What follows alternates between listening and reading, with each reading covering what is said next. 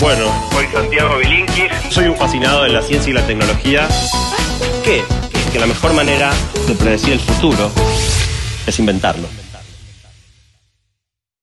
Eh, La idea hoy es eh, dar respuesta a uno de los mayores enigmas de la historia de la humanidad. Me encanta, me encanta. A la altura, a la altura del encanta. desafío. A la altura del Y es desafío. la famosa pregunta... ¿Huevo de- la gallina? No, no, no, no. Eh, la pregunta es si estamos solos. Si realmente estamos solos o existen En el universo. universo Si hay vida- otras criaturas con conciencia, inteligencia y No un sensibilidad microbio, emocional. una bacteria. No, no, no, no. Conciencia, inteligencia y sensibilidad emocional. Hace mucho rato que nos preguntamos esto. Venimos hace tiempo tratando de encontrar señales, eh, mirando, escuchando el espacio, ra- radio- ondas de radio. Eh, estamos tratando de desarrollar inteligencia artificial en las máquinas, a ver si podemos encontrar eh, o, generar una, criatura que comparta nuestra inteligencia, nuestra conciencia y nuestra sensibilidad. Y la respuesta que vamos a dar hoy es que definitivamente sí. Bien, tenés Existen- la respuesta, no solo tenés la pregunta. Tengo- no, tenés la no- no respuesta. solo tengo la pregunta, tengo la respuesta. Existen otras criaturas en el universo con inteligencia, conciencia y sensibilidad emocional. No hace falta llamar a una conferencia de prensa de la NASA. Paren las rotaciones, no hace falta. Eh, ¿Dónde están? Me estoy apresurando, ¿no? el- el- la respuesta la tuvimos siempre delante de la nariz. En el planeta Tierra.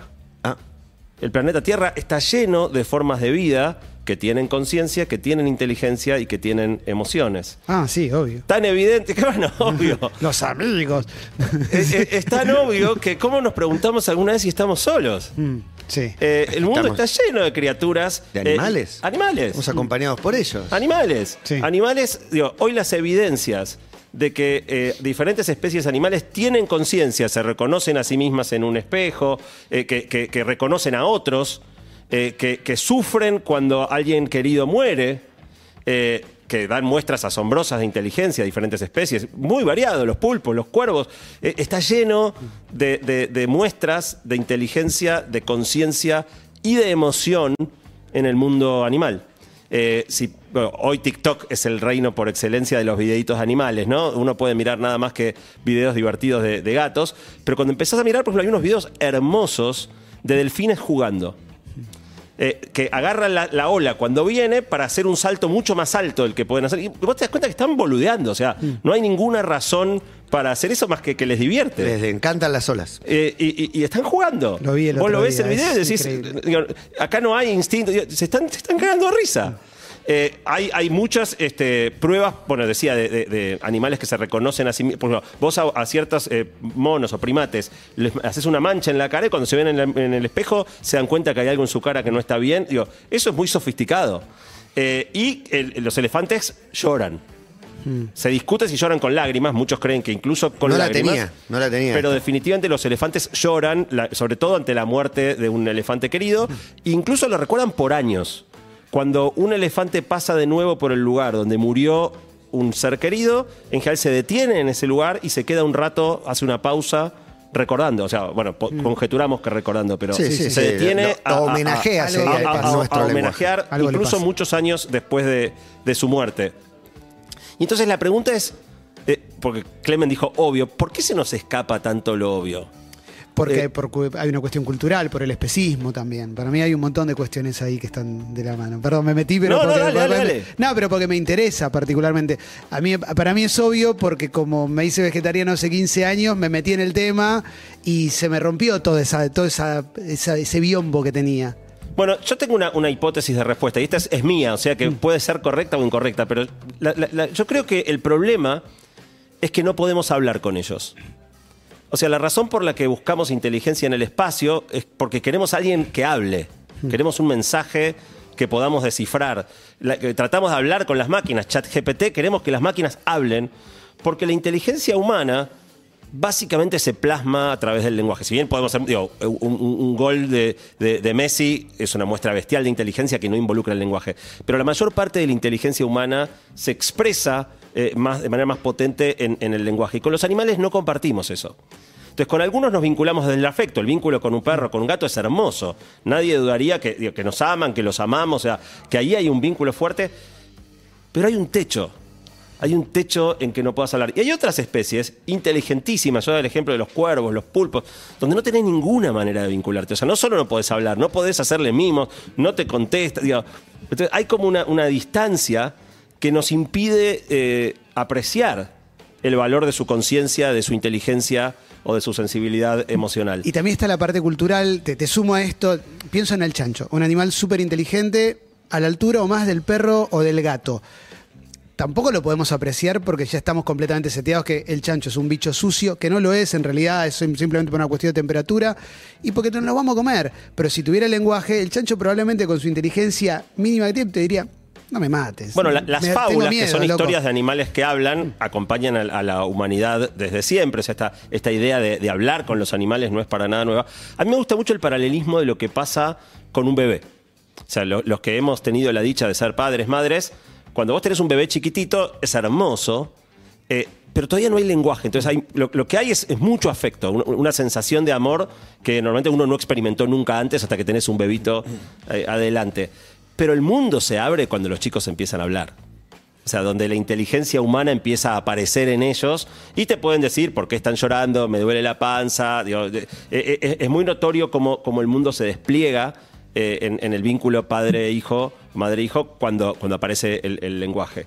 Eh, y hasta hoy la comunicación nuestra con los animales fue muy limitada. Y lo poco que tuvimos fue tratar de entrenarlos, algunos, algunos que pueden, tratar de entrenarlos para que entiendan algunas cosas de nuestro lenguaje. Por ejemplo, arre al caballo o sit al perro, dame la pata. eh, o, y que sigan nuestras órdenes. O sea, hasta acá fue cómo introducimos algo del lenguaje humano para que el animal nos entienda y nos obedezca. Eh, en laboratorio hay cosas mucho más interesantes. Eh, con entrenamiento cuidadoso, un perro puede llegar a. Un perro promedio aprende 160 palabras. O sea, al que le costó mucho que su perro dé la pata, sepan que si le hubieran puesto. Digo, no, no es algo que uno pueda dedicarle la vida a entrenar a tu mascota, pero si lo hicieras, el perro un perro cualquiera entiende 160 palabras. Los perros más entrenados pueden llegar a 250 palabras. El otro ejemplo muy interesante fue con chimpancés y gorilas. Eh, lo que hicieron fue enseñarles lenguaje de señas. El mismo lenguaje de señas de una persona este, con, con- que, que- que es muda puede aprenderlo un, chimpancé. un chimpancé o un gorila. El caso más famoso hace unos cuantos años era una gorila llamada Coco. Sí. Coco aprendió 1100 señas. 1100 señas. Es lenguaje, ya directamente. Un lenguaje con una fineza. Yo te mostré unos una videos de Coco Motricidad fina. con Robin Williams. Impresionante. Parten, te parten el alma, los dos interactuando, es increíble. Es, es Es un increíble, diálogo. es increíble. Eh, incluso, porque eh, Coco tenía un, un- un otro, otro gorila con el que vivía que también sabía lenguaje de señas, menos de 1100, creo que 600, pero también hablaban entre ellos. O sea, una vez que les metiste el lenguaje, incluso lo usaban para comunicarse entre gorilas, ya no solo con gorilas y humanos. El planeta Eh, de los simios. eh, eh, Coba eh, don't fight. y es muy interesante porque mientras le enseñaban lenguaje de señas, también le hablaban. Eh, Coco no era sorda y llegó a, a reconocer 2.000 palabras habladas. O sea, entendía más el lenguaje hablado. Obviamente no podía producir fonación, eh, pero entendía más todavía el lenguaje hablado de lo que podía producir expresándose en lenguaje de señas. Y cuenta la- la historia que es bastante divertido porque muchos visitantes que iban al laboratorio se ponían a hablar entre ellos diciendo cosas de, de- de Coco, asumiendo que Coco obviamente no te entendía, y por las reacciones de, Coco te das cuenta que te estaba escuchando y estaba Y entendiendo lo que aparte identificaría los tonos también, ¿no? Los colores de la, de la voz, digo, la manera. El perro, eh, yo creo que entiende un montón de palabras, pero también entiende el tono, tu intención, lo- cómo A- se lo está Absolutamente, igual en el caso de, de Coco entendía conceptos Idioma, abstractos, o sea, formaba oraciones, eh, contaba historias, narraba historias en pasado, hablaba de cosas que sucedieron, o sea, muy sofisticado. Y eso, eh, si los traemos a nuestro terreno, ¿sabes que estoy pensando del documental de Jane Goodall cuando vivió con los gorilas y demás? Que ella no los llevaba a su terreno, sino que ella se metió en su vida y vio cómo, cómo vivían diferentes generaciones. Y también hay una cosa, una, una estructura emocional, familiar, de inteligencia que se nos pasa siempre, que no la tenemos tan presente. Bueno, me diste el pie perfecto porque el verdadero tema de hoy es explorar, ya no si podemos eh, imponerle a los animales nuestro lenguaje, sino si gracias a la tecnología empezamos a tener alguna chance de entender el lenguaje de ellos. De hablar balleno, o hablar delfino, o hablar perro. No, perro. Eh, entenderlo y sintetizar y poder hablarles en su idioma, no en el nuestro. Eh, fíjense que si ChatGPT pudo descifrar prácticamente todos los secretos del lenguaje humano, ¿por qué no usar tecnologías parecidas para descifrar el lenguaje animal? ¿Cuánto hay que poner, Santi? Yo quiero No te- hablar Bueno, con Fidel. espera, No que avance el desarrollo. No te da cagazo. Mirá Y si hablo la- con Fidel y Bueno, termina siendo fan que- de Hitler. No, no, al margen de la, la Sí, complejidad de las cosas que te puede decir, la complejidad de las cosas que, que pueden no gustarle de, de la convivencia con vos, te modifican. ay. No, yo montón. pienso, pienso No en me los perros. Le das habla a tu perro y lo primero es que te dice ¡Viva la libertad! carajo". no, mi miedo con los perros es que la- las entiendo y, y digan, acá está el- la bolsa de agua caliente donde me tiro encima para estar bien, que me da de comer, basta. Como que no Es- quiero es nada. todo lo que hay. Que todo lo que yo interpreto como afecto y amor y ternura es simplemente el que me da la comida y punto. Que podría pasar tranquilamente, qué sé yo. Yo ti- tiendo a pensar que, que no. no. Hay, hay- hay No, muchas no. muestras de, de- de- de mucho más que eso. No, cuando llegas a tu casa, hace un circuito de movimientos que. Yo, grabé cuando volví de más. viaje, cada vez que vuelvo de viaje lo grabo y es el mejor video de mi vida. Los videos de perros re- reencontrándose Ay, con personas que hace tiempo no ven son, son increíbles. matan, me son me increíbles. O sea, yo tengo gato, no perro, y, y- y- y mi pequeña envidia a los dueños de perros es esa, ¿no? O sea, esa demostración que el perro te hace cuando volvés es, es- es única. Bueno, en este momento, o sea, hay varios problemas. No es fácil, no va a pasar la semana que viene. Eh, hay, varios problemas. Eh, GPT, para poder hacer chat GPT, fue posible porque teníamos todo el texto producido por humanos documentado en Internet. O sea, pre-Internet, ChatGPT no hubiera podido existir. No era solo una cuestión de redes neuronales o de hardware, sino de, de data. Eh, bueno, hoy hay gente empezando a grabar abundantemente a los animales. Eh, generar este tipo de bases de datos muy grandes donde tengas lenguaje hablado, digo hablado entre comillas, cada, animal en su, en su forma.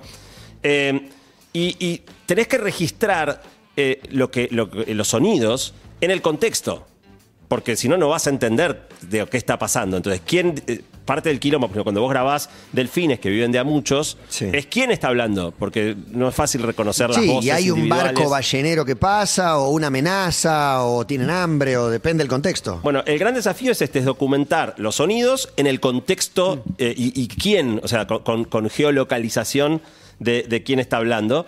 Eh, pero está, está empezando a suceder esto. El segundo problema con el que nos chocamos es que buena parte del lenguaje de los animales es no verbal. Eh, hacen sonidos, muchos, pero algunos no. Por ejemplo, la- las abejas dan mensajes increíblemente detallados al, al resto de la colmena bailando. Hay una, una danza que hace la abeja. No la tenía esta. Sí, eh, de hecho hay videos, hay videos muy, muy impresionantes. O sea, una, una abeja encuentra eh, flores con abundante néctar. Tiene que o- o avisarle polen, a todo- a toda su tribu. Vuelve y tiene una manera de decir en qué dirección está en relación al sol. No es para, síganme. para dónde tienen que volar, no. Para dónde tienen que volar y a qué distancia. Les baila una polca y van todos. Ah, dale. bueno. ¿Ves el bailecito? O sea, el, el- el largo del bailecito Compartir indica la recorrido. distancia y la cantidad de veces que. O sea, está todo codificado y la dirección, y la dirección te marca dónde tenés que tener el sol mientras volás para, para encontrarlo. Entonces. Usan cosas que no son las que estamos acostumbrados. Las hormigas usan olores, feromonas. Los elefantes, aparte de- de- de- del sonido habitual del barrido del elefante, eh, usan sonidos de baja frecuencia inaudibles para los humanos. Las arañas se comunican haciendo vibrar hilos de, de sus telas. Y sobre todo, muchas usan lenguaje corporal. Eh, los perros y los gatos son muy expresivos, incluso más expresivos emocionalmente por su conducta y, y sus manifestaciones corporales que por su ladrido o, o su maullido. El último problema que vamos a tener que resolver es que hablan más de un lenguaje. Entonces, una misma especie criada en diferentes lugares del planeta, los lenguajes no son completamente distintos, pero son dialectos. No, Es que un perro no es de igual. Uzbekistán- Un perro de Uzbekistán no necesariamente Bélgica. ladra. eh, eh, El uzbeco. Y uno de. Argentina. Eh, con los perros no lo sé, pero ejemplo, muchas especies de pájaros que tienen cantos muy característicos y que se están. digo, ahí hay otro mundo increíble. No saben eh, la, la- la- la cantidad de información que intercambian los pájaros con esos cantos. Nosotros lo escuchábamos, qué lindo como canta el canario. Están hablando, están hablando su Están diciendo lenguaje, te vas. Información. No, no, Eh, te, te aseguro que viene una tormenta a las 7 y cuarto del oeste. y se están, se están avisando las cosas. Bueno, eh, en, en- en pájaros, por ejemplo, está muy estudiado que los llamados, que es como se llaman eh, la- la- las frases de los pájaros, varían, tienen variaciones según los diferentes lugares geográficos. Pero ya, digo, si bien esto recién empieza, empezamos a descubrir cosas increíbles e inesperadas. Les voy a contar un par. ¿Cómo les caen los murciélagos? Bien, me- bien. o sea, Bien, eh, bien. no es, un, no es un bicho que uno quiera tener cerca, en líneas generales, a pesar de cuando vas al campo está lleno. las chicas corren, está la No idea de que te agarran del pelo. No, no, pero es. eh, Son horribles. Para mí tienen mala Es prensa. una rata con alas, una rata con alas. No me cae mal. Pero son ciegos, no, pero tienen todo un sistema de, de- ¿no? de comunicación. Bueno, el lenguaje de los murciélagos es mucho más complejo de lo que creíamos. Eh, es uno de los que más avances se hizo en entender.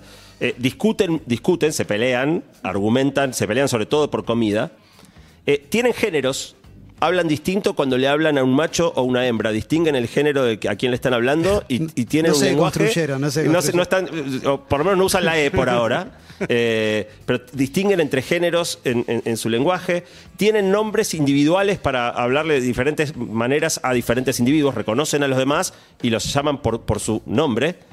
Eh, y lo más tierno, lo más loco, es que las mamás murciélago le hablan a los bebés murciélago en un tono distinto como hacemos, viste que los, la- la- le hablamos, viste que un, un bebé no, No le hables habla como igual. si fuera un idiota. Eh, no, le hablas más agudo. Sí. Eh, hay, hay como un lenguaje que une a, a- a mamás, papás y, y bebés que es distinto de la manera en la que hablas a un nene cuando se hace. Bueno, lo mismo pasa en los murciélagos. La mamá murciélago le habla al murciélaguito eh, con un tono totalmente distinto que va cambiando a medida que el murciélago crece y a- adquiere su propio lenguaje.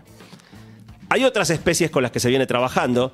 Hay una charla de TDX Río de la Plata hermosa de hace unos cuantos años de un argentino llamado Marcelo Mañasco. Yo hablé con Marcelo, me ayudó para la preparación de esta columna.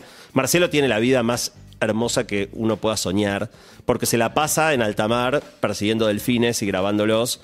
Eh, y, y ves los videos, o sea, eh, manda fotos, ¿no? Todo subido a la, a la cubierta de un catamarán en el medio de una dice, bueno, acá estamos en la oficina y tiene muchos estudiantes, que, que él, él es muy, muy grosso, entonces tiene muchos estudiantes que aprenden de él y tiene todos los estudiantes que estudian con él subidos a la cubierta de un barco. En el- ahora está, está en Honduras. eh, en un lugar que se llama Roatán, que, que es muy, prolífico para. Es hermosísimo, yo no Sí, lo conocía. buceo, sí. Eh, y, y ahí trabajan mucho en, en estudio de, de delfines. Bueno, él demostró que los delfines conversan, eh, y de hecho tiene una anécdota muy divertida que cuenta en su charla de TDX Río de la Plata, que es que en un momento vienen dos delfines adolescentes, se le acercan, eh, lo miran y se van claramente charlando.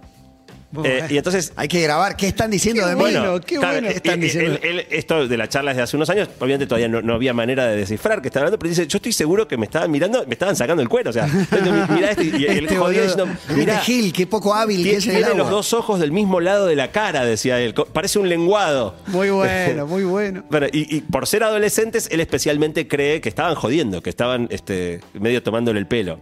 Eh, el otro, la otra especie con la que se trabajó un montón son las ballenas. Eh, las ballenas usan una cosa que se llama codas, que es como un sonido bastante medio parecido al código Morse, se está grabando mucho lenguaje de, ballena y tratando de cruzar con la conducta. Acá otro quilombo, casi todas las especies de ballena hablan totalmente distinto. Diferentes especies de ballena, ni siquiera se parece el sonido que, que emiten. Pero bueno, hay mucho trabajo en tratar de emparentar los sonidos que emiten con la conducta y con lo que está, lo que está pasando. Hoy ya se logra reconocer con 95% de presión quién está hablando en un grupo de ballenas y, y de a poquito el objetivo de nuevo es llegar a hablar eh, balleno.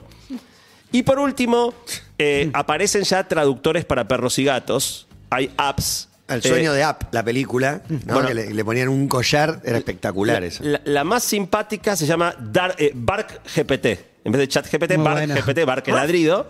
Eh, no quiero subir las expectativas, todavía son bastante chotas. Me imagino. Todavía son bastante Sí, chotas. sí, está en pañales. Eh, es más gente que, que, digo, no hay mucha investigación detrás, más gente que, que vio la oportunidad. Hay más deseo. Eh, Eh, claro. de- de- de- pero, pero va a pasar. Va a pasar. O sea, no- no- de nuevo, no sé cuánto tiempo es, pero va a pasar. Y si logramos descifrar esos lenguajes, se abren puertas asombrosas. Ya no de, de- de imponerles el lenguaje nuestro, sino de adquirir, entender y, y poder emitir el lenguaje de otras especies. Porque cuando nosotros imponemos nuestro lenguaje, es un poco lo que vos decías, suprimimos su cosmovisión. Total, sí. Eh, tapamos lo que, lo que el animal tiene de mirada propia y particular respecto de- del mundo. O sea, el lenguaje es muy, muy sensible al contexto. Bueno, pero es muy cual- humano eso, lo, lo queremos traer a nuestro terreno. Eh, es una mirada distinta, ir nosotros al suyo y aprender de ellos. Es que- Está muy dicho que aprendemos, pero no queremos. Es que al humano siempre le fascinó humanizar al animal, Sí. ¿viste? desde ponerle el trajecito, ver lo que se pare, y de hecho muchas veces le demanda al perro la inteligencia de un humano, ¿viste? Cuando retas a- la gente que reta al perro y dice, dale, te dije que no. Es un perro, ¿qué querés que haga el perro?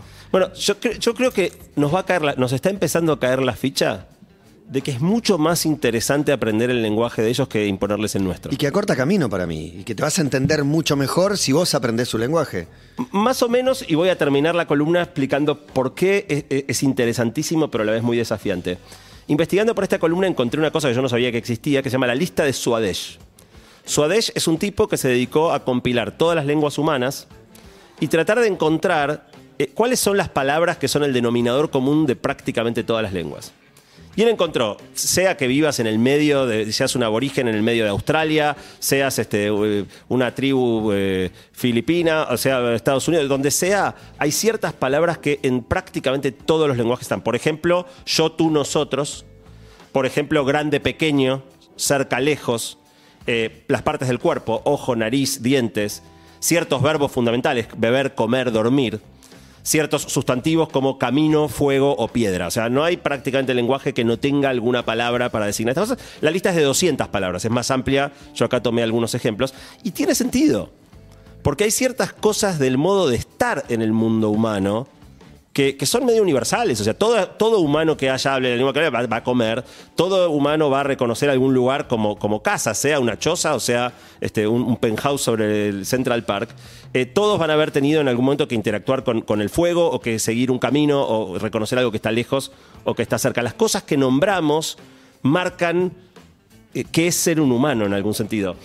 Pero también el contexto le, pone, le, marca la cancha a los lenguajes. Está la, historia bastante famosa de que ciertas tribus esquimales tienen 50 palabras distintas para nombrar la nieve. Lo que para nosotros acá tenemos una, dos, máximo tres. Hay grupos esquimales que tienen 50. ¿Por qué? Porque la nieve es todo para ellos. Viven constantemente en nieve y definir cosas que para nosotros son irrelevantes, es decir, la nieve es un poquito más así, un poquito más asá, para la vida cotidiana de ellos es, es muy importante. Entonces, por un lado tenés lo que los lenguajes expresan por lo que todos tienen en común y lo que cada lenguaje adquiere producto del contexto en el que vive. Un delfín viviendo bajo el agua, hay un montón de cosas que no tienen sentido. El, el- sentido de camino, el fuego. Entonces, no vas a lograr que un delfín entienda qué es el fuego. Obviamente no va a tener una palabra para designarlo porque es un objeto que en su mundo no existe. Pero aunque le, quieras hablar en su lenguaje, va a haber un montón de cosas que el delfín no va a poder ni pensar. Eh, hay, un, ejemplo divertido que encontré que es probablemente, así como los, este, murciélagos tienen algo para macho y hembra, tienen género, probablemente tengan macho y hembra, pero no tengan rey y reina. Eh, Mientras que en, casi cualquier lenguaje humano, dado que alguna forma de autoridad existe, probablemente alguna palabra de ese estilo eh, haya aparecido. Y entonces la, la pregunta es cuánto de lo que nosotros tengamos para decir tendrá sentido para un delfín. Eh, y a la vez lo contrario, ¿cuáles de las cosas que un delfín tiene para decir serán comprensibles para nosotros? Producto de un mundo y una realidad que no somos capaces ni de pensar. Por eso yo creo que es más interesante, porque si logramos hacer un esfuerzo por entender, vamos a, a- a- a incorporar perspectivas y visiones del mundo que hoy no somos siquiera capaces de, de- de imaginar. Eh, y en definitiva, o sea, ¿qué idea tendrán de afuera del agua? O sea, han visto que existe un mundo Sí, ¿qué- afuera qué del es agua. ese mundo para ellos? A mí ¿Qué me significará? interesaría, me interesaría cotejar el, el estudio del lenguaje de los delfines libres con los que están en los mundos marinos, a ver qué pasa, la diferencia, Y ahí lo hay que algo dicen, para cómo ver. hablan los tonos, todo. Vos sabés que se me- después de hablar con, con Marcelo Mañasco se me ocurrió esa misma pregunta y le mandé- él estaba de vacaciones ahora en Roatán y le mandé un mensajito a Marcelo. se- eh, lo que le pregunté es, si un, delf- un delfín se cría en cautiverio, eh, separado de otros delfines, ¿adquiere lenguaje o no? Y no llegué a recibir la respuesta. El que quiera saberla, seguro cuando Marcelo vea el mensaje me, lo, me lo va a responder. Pero al final del día, eh, eh, en, los, en los murciélagos, por lo que escuchábamos, es adquirido el lenguaje. Las madres le enseñan el lenguaje a sus, a sus crías. Bueno, no sé cómo será en los delfines. Tiendo a pensar que, que debe ser igual. Y entonces, eh, en definitiva, eh, el delfín no sabe lo que no sabe. O sea, el delfín no es consciente de que existe el fuego o de todas las dimensiones del mundo que se le escapan simplemente por la limitación de su propio lenguaje y de su propia Hábitat. visión y su entorno en el que vive. Pero a nosotros nos debe pasar lo mismo. Y entonces, la, la- la pregunta que a mí me dejó esta columna y con la que cierro, empecé dando una respuesta a una gran pregunta y voy a dejar una igualmente grande, que es, ¿qué aspectos del mundo nos estamos perdiendo nosotros por no hablar del fino o balleno? ¿Qué cosas de este mundo no sabemos que no sabemos? Hasta la semana que viste, te termina, termina con una pregunta. ese, Excelente, el, igual. docu- el ¿Dejamos acá? documental de David Altenborough-Linsky. Eh, no, espectacular, sí, la verdad. Y, o sea, uno tiende a, a tratar de, de responder cuando alguien tiene una pregunta, pero la respuesta es infinitas, o muchas, por lo menos. ¿no? No, nos- yo creo que nos vamos a ir dando cuenta de unas cuantas. Eh, pero, pero el desafío. Inimaginables sería otra respuesta, porque Sí. verdaderamente no sabes. Impensable, o sea, no, no tenemos las herramientas, ni, ni las palabras, ni el lenguaje para, para pensarlo.